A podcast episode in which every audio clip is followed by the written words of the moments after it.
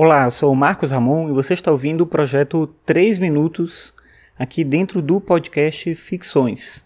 Você pode acessar todos os episódios em marcosramon.net barra ficções. Eu aproveito e peço se você usar o iTunes para você classificar o podcast lá, porque assim mais pessoas ficam sabendo desse trabalho. Bem, hoje é terça-feira, dia 13 de junho de 2017 e hoje foi a apresentação da Nintendo na E3. Está acontecendo a E3, que é um dos maiores eventos de videogames do mundo. E as empresas elas se apresentam em dias distintos, né? Tanto as desenvolvedoras quanto as empresas que produzem os consoles e tal. E hoje foi a apresentação da Nintendo. E quem acompanha um pouco as coisas que eu faço na internet, inclusive os outros podcasts que eu já fiz, sabe que eu sou um fã da Nintendo há muito tempo e hoje eles divulgaram um jogo muito bacana que é um jogo do Kirby.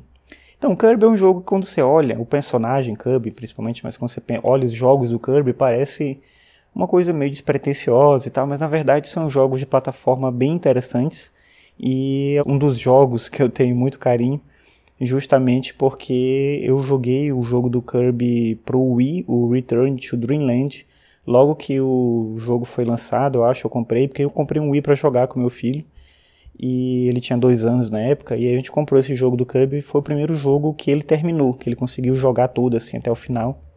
E aí de lá pra cá, a gente tem comprado todos os jogos do Kirby para ele jogar, a gente joga junto, é bem bacana assim.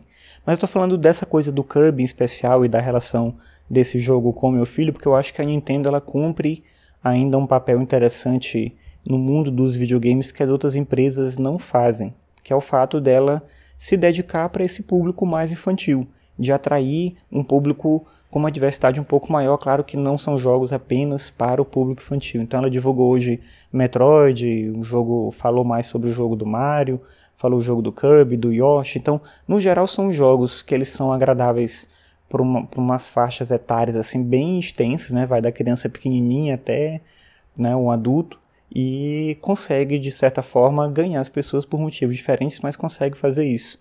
A Sony, a Microsoft, elas têm um foco muito maior no adulto, no gamer adulto. Isso é legal também, eu como adulto que joga videogame, eu me interesso muito por isso, esse tipo de produto que essas empresas fazem.